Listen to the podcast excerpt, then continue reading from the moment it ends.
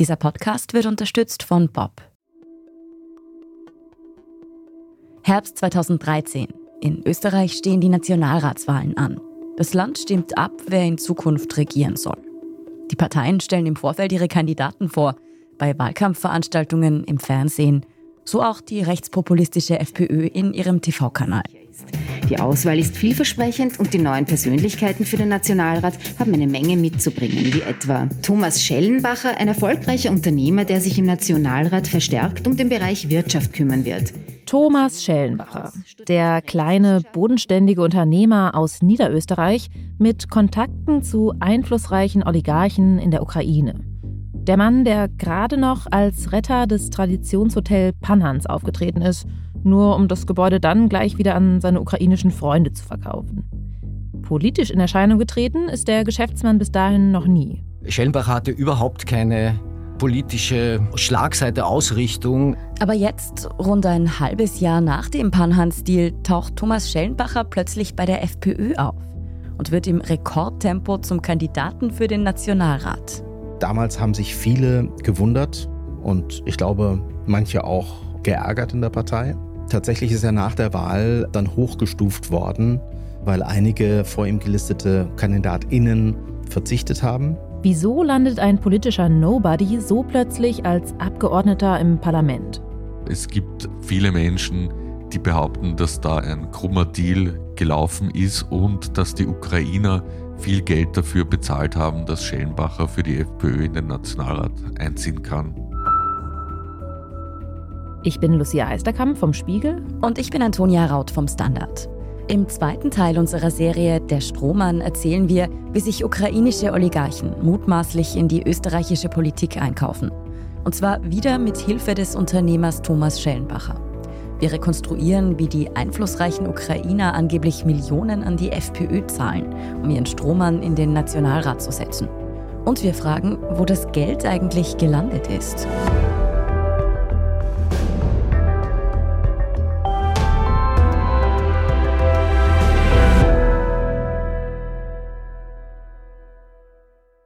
Bevor es losgeht, noch zwei Hinweise. Erstens, in dieser Folge geht es mal wieder auch um schwere strafrechtliche Vorwürfe.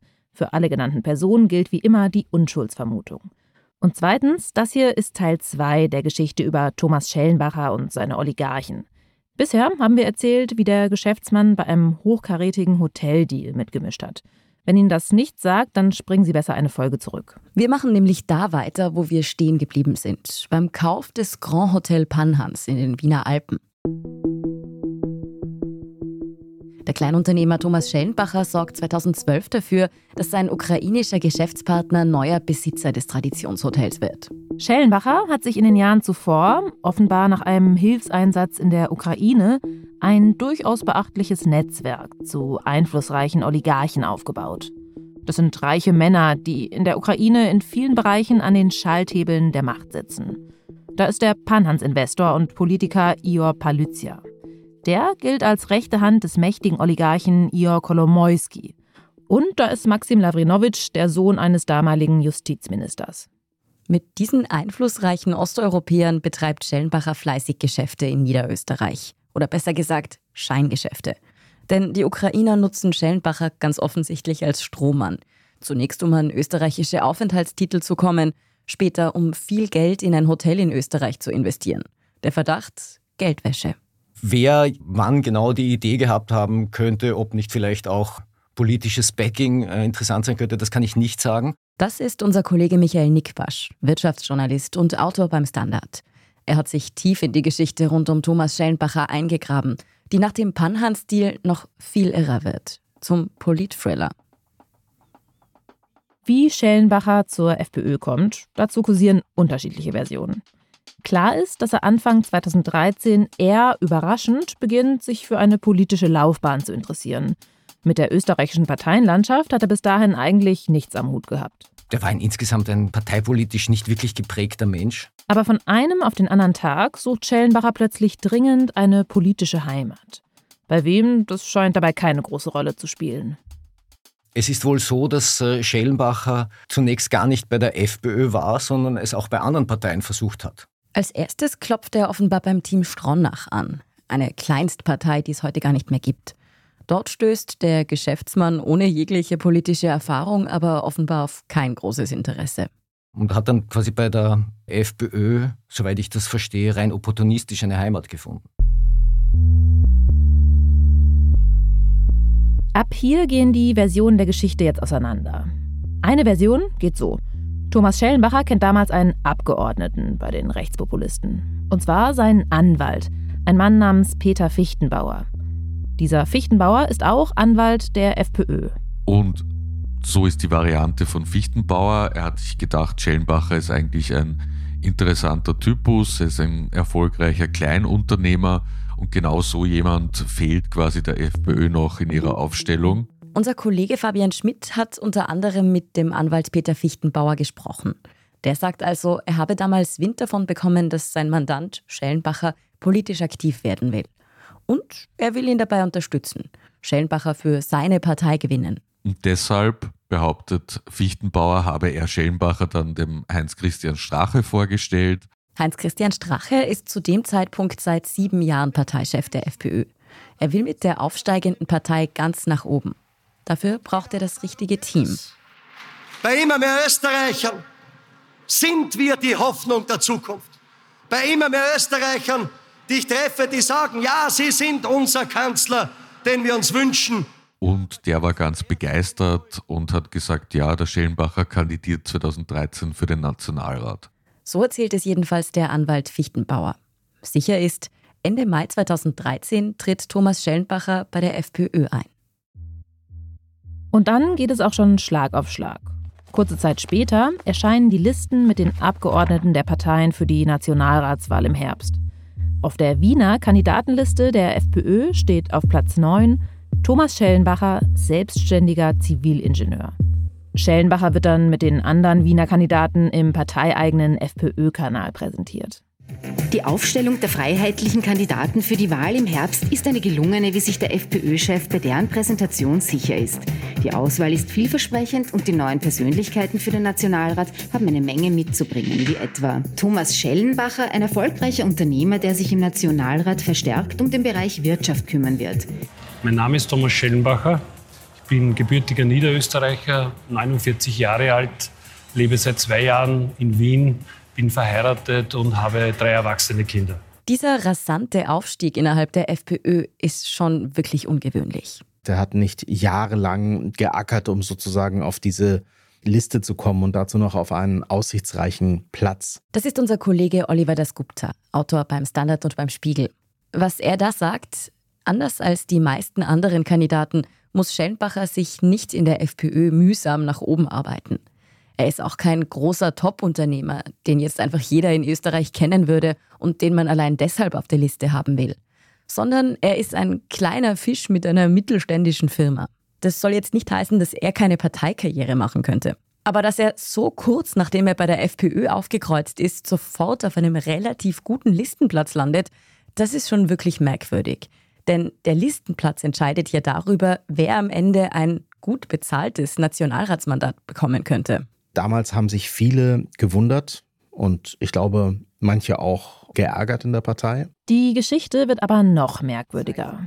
Guten Abend, meine Damen und Herren. Die Wahl 13 ist geschlagen. Die Freiheitliche Partei gewinnt 4,8 Prozent und kommt auf 22,4 Prozent der Stimmen. Sie sind mit alter Stärke zurück auf der politischen Bühne. Die rechte FPÖ erhielt einen Stimmenanteil wie zuletzt in den 90er Jahren unter Jörg Haider. Nach der Wahl erhält die FPÖ große Zugewinne. Doch Thomas Schellenbacher schafft den Einzug in den Nationalrat nicht.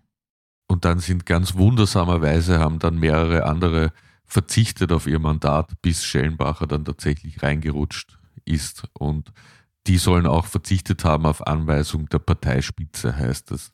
Weil drei Abgeordnete kurzfristig ihr Mandat nicht annehmen, landet Schellenbacher also doch noch im Nationalrat, sagt unser Kollege Fabian Schmidt. Zusammengefasst geht die erste Version der Geschichte über Thomas Schellenbachers FPÖ-Karriere also so. Der unbekannte Quereinsteiger schafft es, den FPÖ-Parteichef so sehr zu begeistern, dass der ihn umgehend auf die Kandidatenliste für den Nationalrat setzt. Und als er den Einzug dann trotzdem leider verpasst, verzichten ganz zufällig drei Leute vor ihm auf der Liste auf ihr Mandat. Wohlgemerkt deutlich erfahrenere FPÖ-Politiker. Ich finde ja, das klingt nach ein paar für Thomas Schellenbacher glücklichen Zufällen zu viel. Tatsächlich gibt es auch eine ganz andere Geschichte, die dann später wieder von der WKStA ermittelt wurde. Spoiler, auch ohne Ergebnis, ohne Anklage.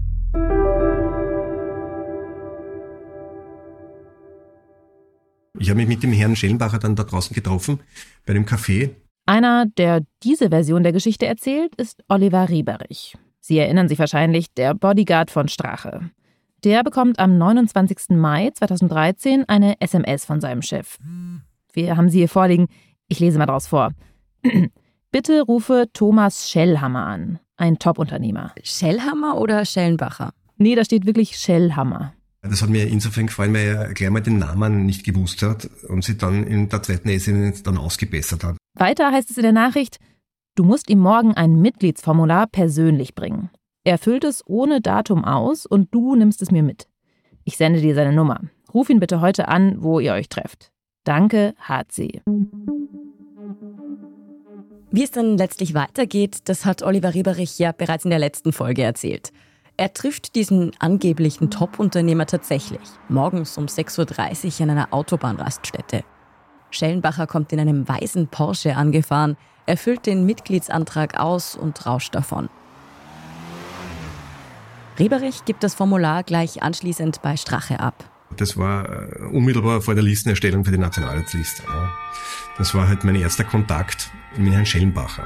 Heinz Christian Strache scheint Schellenbacher zu dem Zeitpunkt ja offenbar nicht mehr wirklich zu kennen, sonst würde er seinen Namen vermutlich nicht falsch schreiben.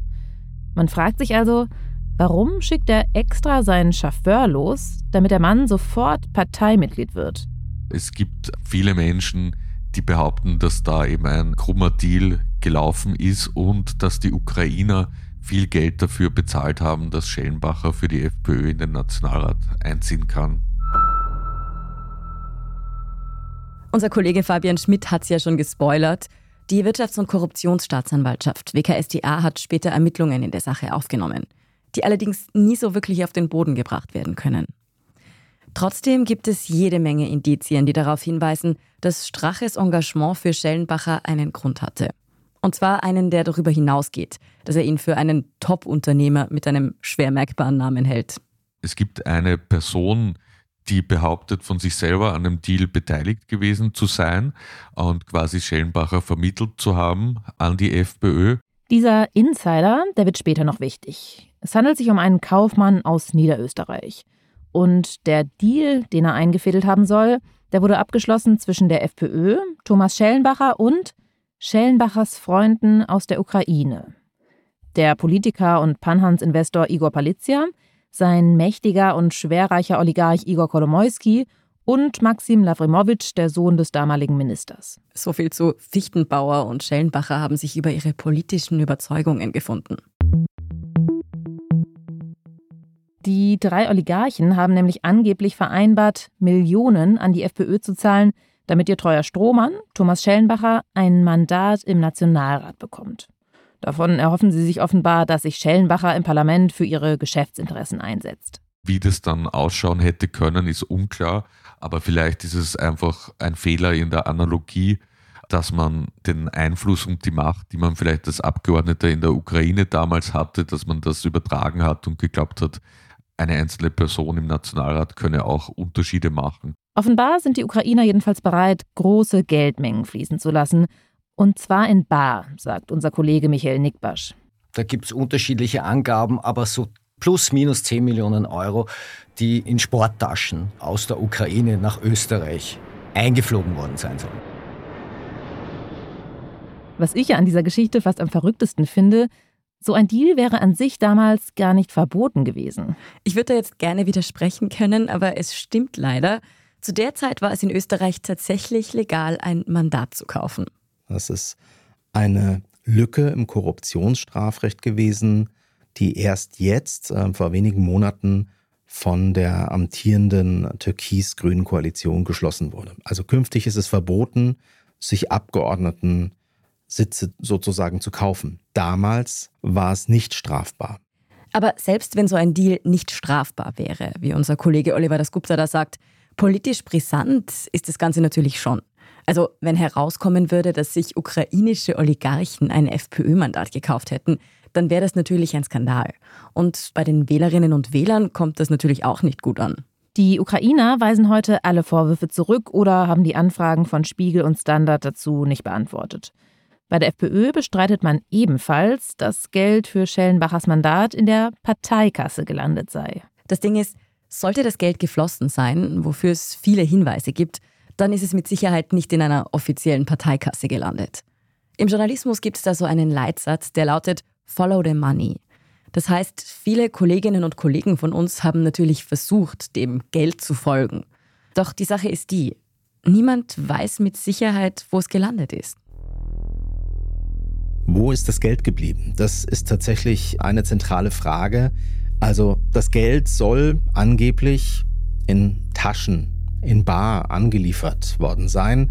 Und Zufall oder nicht, und wir wissen auch nicht, ob es sich um die identischen Taschen und das identische Geld handelt, erzählt der frühere Strachefahrer Oliver Rieberich von einer Begebenheit aus dem Jahr 2013.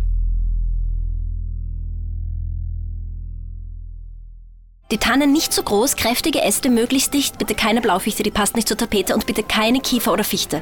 Noch Fragen? Warum sind nicht alle bei Bob? Jetzt mit Flexmas Bob Unlimited 3 Euro pro Monat sparen. Mit unlimitiert Daten und ohne Bindung. Nur 16,90 Euro pro Monat im ersten Jahr plus 25 Euro jährlich. Nur auf Bob.at. Warum sind nicht alle bei Bob?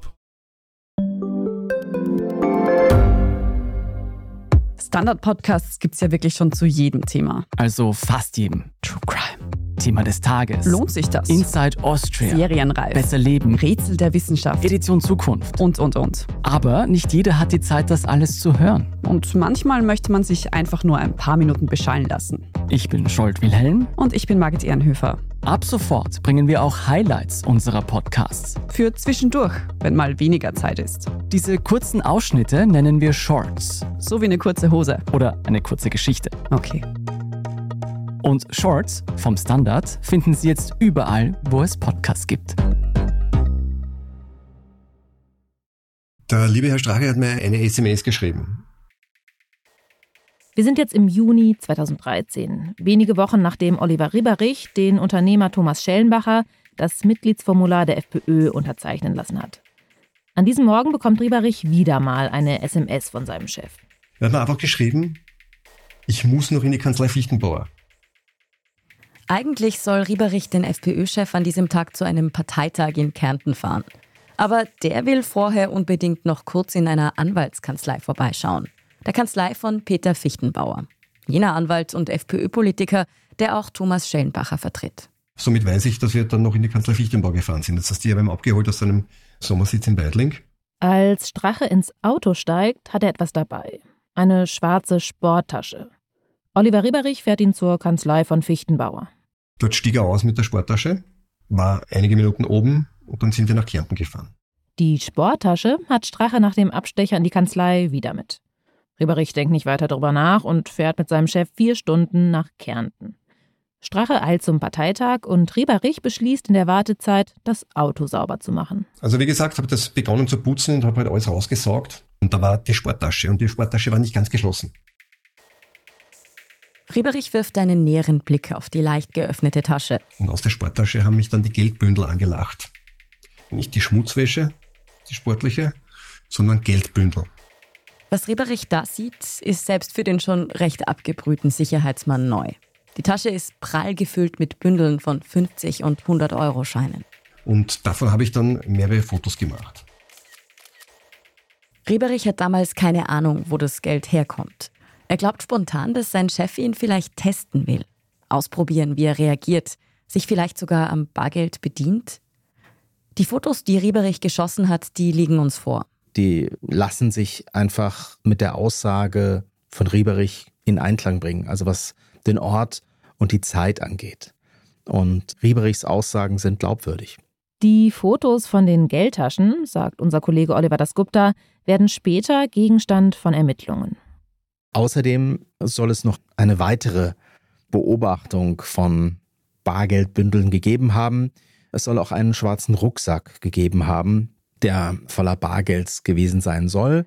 Der Verdacht, den die Staatsanwaltschaft prüft, handelt es sich bei den Bündeln aus den Sporttaschen um jenes Geld, das die Ukrainer für das Mandat von Thomas Schellenbacher gezahlt haben? Das Interessante ist, dass dieses Geld ganz offensichtlich, sofern es überhaupt geflossen ist, niemals bei der FPÖ angekommen wäre. Die Geschichte endet damit, dass es bei einzelnen Personen gelandet sein soll. Also sprich, wir sprechen hier nicht von mutmaßlicher Parteienfinanzierung, sondern von Politikerfinanzierung. Laut unserem Kollegen Michael Nickbasch wurde das Geld mutmaßlich von drei Personen abgeschöpft. Den weitaus größten Teil soll Thomas Schellenbacher selbst bekommen haben. Heinz-Christian Strache soll ebenfalls Geld bekommen haben. Und angeblich Peter Fichtenbauer. Der Anwalt, der behauptet, er habe Schellenbacher damals Strache vorgestellt und aus dessen Kanzlei der FPÖ-Chef laut Aussagen seines Fahrers mit der Sporttasche voller Bargeld zurückkehrte. Gegen die drei Personen hat jedenfalls die Staatsanwaltschaft ermittelt. An der Stelle müssen wir betonen, alle Beteiligten streiten die Vorwürfe ab und natürlich gilt für sie die Unschuldsvermutung. Es gibt aber einen, der angeblich an dem Deal beteiligt gewesen sein soll, der das anders sieht. Der Insider, also jener Kaufmann, der angeblich Thomas Schellenbacher, die Ukrainer und die FPÖ zusammengebracht hat. Der behauptet, ihm seien für diese Vermittlungsleistung zwei Millionen Euro Provision versprochen worden. Von dem Geld habe er aber nie was gesehen.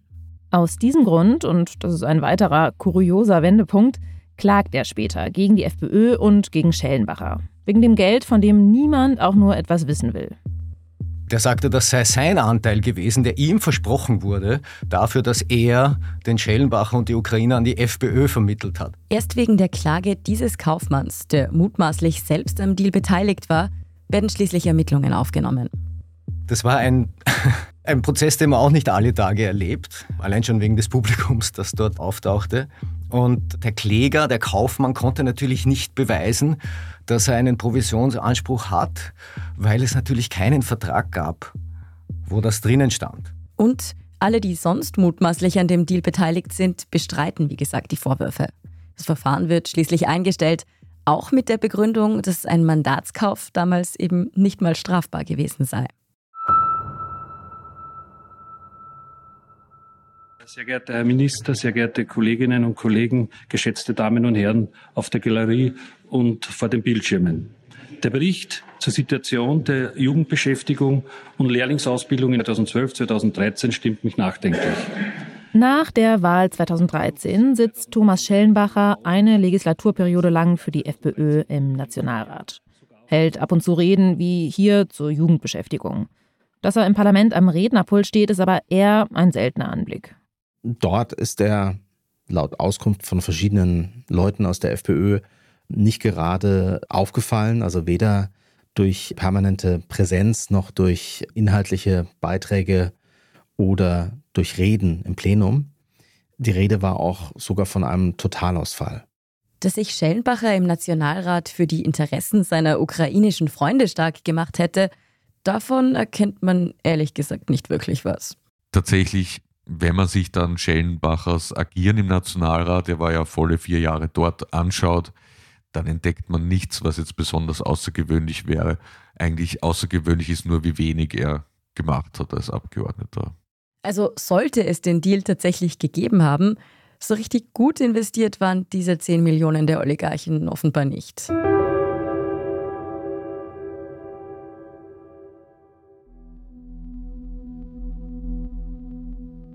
Kleiner, bodenständiger Niederösterreicher knüpft, wohl eher durch Zufall, Kontakte zu einflussreichen Männern in Osteuropa.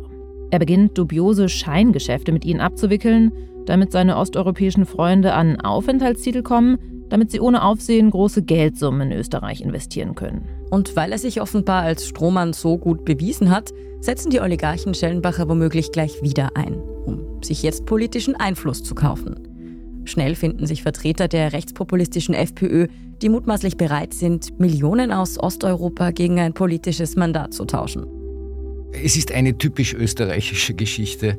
Es ist eine Geschichte des Filzes. Es ist eine Geschichte von beweglichem Geld. Es ist eine Geschichte von gekaufter Politik. Und das ist meines Erachtens die bittere Seite, weil die Geschichte hat natürlich teilweise schräge Seiten, muss man auch immer wieder lachen, wenn man sich die handelnden Personen vor Augen führt. Aber in letzter Konsequenz hat sie gezeigt, dass man zur damaligen Zeit mit Geld Dinge in der Politik anstoßen kann, sich politische Mandate kaufen kann. Zumindest hat die Causa Schellenbacher auch Konsequenzen. Das mit dem Mandatskauf wurde geändert und wird auch in Österreich zukünftig strafbar sein.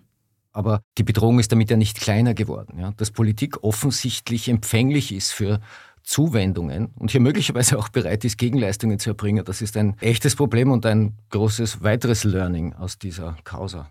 Was wir auch sehen, diese Causa gibt einen Vorgeschmack auf das, was Jahre später in Österreich passieren wird. Heinz-Christian Strache hält nämlich nach dem mutmaßlichen Deal offenbar weiter Kontakt zu einigen der ukrainischen Oligarchen. So erzählt es jedenfalls Straches Fahrer Oliver Ribberich, der sich an ein Treffen mit den Panhans-Investoren im Sommer 2014 erinnert. Das war erinnerlich der einzige quasi politische Besuch, den der Herr Strache in Weidling gehabt hat, im Sommersitz. In seinem Anwesen im Wiener Speckgürtel tischt Strache für seine osteuropäischen Gäste das Feinste vom Feinen auf. Also Kaviar, Austern, Wodka, Champagner. Und da rauschen die Ukrainer ein in Begleitung mit Herrn Schellenbacher. Was bei diesem Treffen besprochen wird, das wissen wir nicht. Sicher ist nur, dass Strache offenbar sehr interessiert daran ist, Verbindungen zu reichen osteuropäischen Oligarchen zu knüpfen. Und da klingelt es vielleicht. Also diese Geschichte kann man eigentlich als eine Art Ouvertüre zum Ibiza sehen. Also man sieht eben wie die FPÖ Kontakte geknüpft hat in Richtung Osteuropa, dass man offenbar bereit war, auch über Geld zu reden. Also Strache räumt immerhin ein, dass der Schellenbacher Spender in Aussicht gestellt hat, bestreitet aber, dass je etwas geflossen ist. Die Ibiza-Affäre, bei der Heinz-Christian Strache einer vermeintlichen russischen Oligarchennichte Staatsaufträge verspricht. Und wo wir schon bei den großen Skandalen sind, Thomas Schellenbacher, der umtriebige Geschäftsmann, spielt dann Jahre später noch eine wichtige Rolle in der Wirecard-Affäre. Dort war er verstrickt in die Flucht des Wirecard-Masterminds Jan Marjalek in den Einflussbereich von Wladimir Putin. Im Jahr 2021 wurde Thomas Schellenbacher verurteilt. Aber nicht wegen Wirecard oder den Oligarchendeals, sondern wegen einer ganz anderen Geschichte. Weil er mit einem seiner Unternehmen, nämlich die Autobahngesellschaft Asfinag, betrogen haben soll und dafür musste Schellenbacher sogar ins Gefängnis. Schellenbacher soll mit den betrügerischen Machenschaften seiner Firma einen Millionenschaden angerichtet haben und wurde zu knapp drei Jahren Haft verurteilt. Es war wohl ein krummes Geschäft zu viel, das der niederösterreichische Kleinunternehmer abgewickelt hat. Er, der Strohmann, ist der einzige in dieser Geschichte, der rechtskräftig verurteilt wurde. Der mächtige Oligarch Kolomoisky sitzt allerdings in der Ukraine in Untersuchungshaft und wartet auf sein Verfahren. Gegen Hans-Christian Strache wird nach der Ibiza-Affäre noch in mehreren Verfahren ermittelt. In einigen wurde er freigesprochen. Ob es dem Strohmann, Thomas Schellenbacher, bei all seinen krummen Deals nur ums Geschäft ging oder ob er sich einfach etwas wichtig fühlen wollte mit seinen Verbindungen in die ukrainische Zwischenwelt und zur FPÖ, wir wissen es nicht. Thomas Schellenbacher, also so gewissermaßen fast ein Forrest Gump der österreichischen Skandale, der irgendwie immer am Rande aufpoppt, wenn etwas passiert. Deswegen auch eine interessante Persönlichkeit.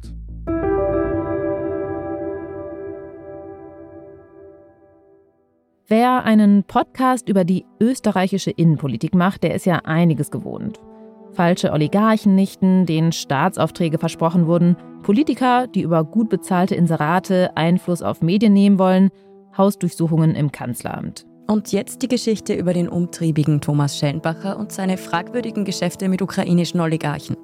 Das alles könnte ja fast schon lustig sein, wenn es nicht die Realität wäre. Und ein System zeigen würde, in dem krumme Deals und korrupte Machenschaften möglich sind mit einer Partei, deren Spitzenpolitiker mutmaßlich teils käuflich waren und die trotz allem heute laut Umfragen in den Wahlen erster werden würde. Immerhin kommen all diese Geschichten immer wieder ans Licht und liefern nicht nur Stoff für unseren Podcast, sondern sorgen vor allem für Aufklärung in der Öffentlichkeit. Manchmal sogar für Rücktritte und Ermittlungen. Oder, wie im Fall Schellenbacher, für eine Reform von Gesetzen. Inside Austria hören Sie auf allen gängigen Podcast-Plattformen, auf der Standard.at und auf spiegel.de. Wenn Ihnen unser Podcast gefällt, folgen Sie uns doch und lassen Sie uns ein paar Sterne da. Kritik, Feedback oder Vorschläge zum Podcast wie immer gern an insideaustria.spiegel.de oder an podcast.derstandard.at. Unsere journalistische Arbeit können Sie am besten mit einem Abo unterstützen. Alle Infos zu einem Standard-Abo finden Sie auf abo.derstandard.at. Und unsere Hörerinnen und Hörer können mit dem Rabattcode STANDARD zwölf Wochen lang das Angebot von Spiegel Plus für nur 2,49 Euro pro Woche testen. Alle Infos dazu finden Sie auf spiegel.de/slash der Standard. Alle Links und Infos stehen wie immer auch in den Show Notes zu dieser Folge. Danke fürs Zuhören und allen, die an diesem Podcast mitwirken. Redigatur Scholt Wilhelm und Janis Schakarian, Produktion Christoph Neuwirth. Ich bin Lucia Eisterkamp. Ich bin Antonia Raut. Wir sagen Tschüss und Baba.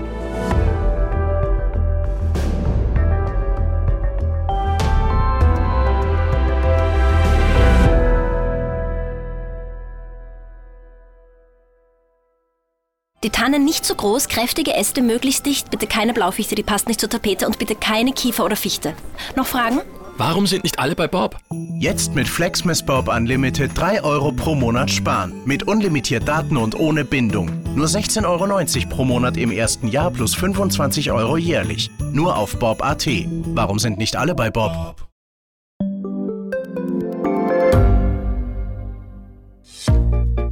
Was unternimmt Österreich eigentlich gegen den Klimawandel? Wie viel betrogen und bestochen wird im Profisport? Und wieso verdienen Frauen immer noch weniger Geld als Männer? Ich bin Margit Ehrenhöfer. Ich bin Tobias Holub. Wir stellen die brennenden Fragen unserer Zeit. Und die Standardredaktion liefert Antworten. Im Thema des Tages von Montag bis Freitag um 17 Uhr, überall, wo es Podcasts gibt.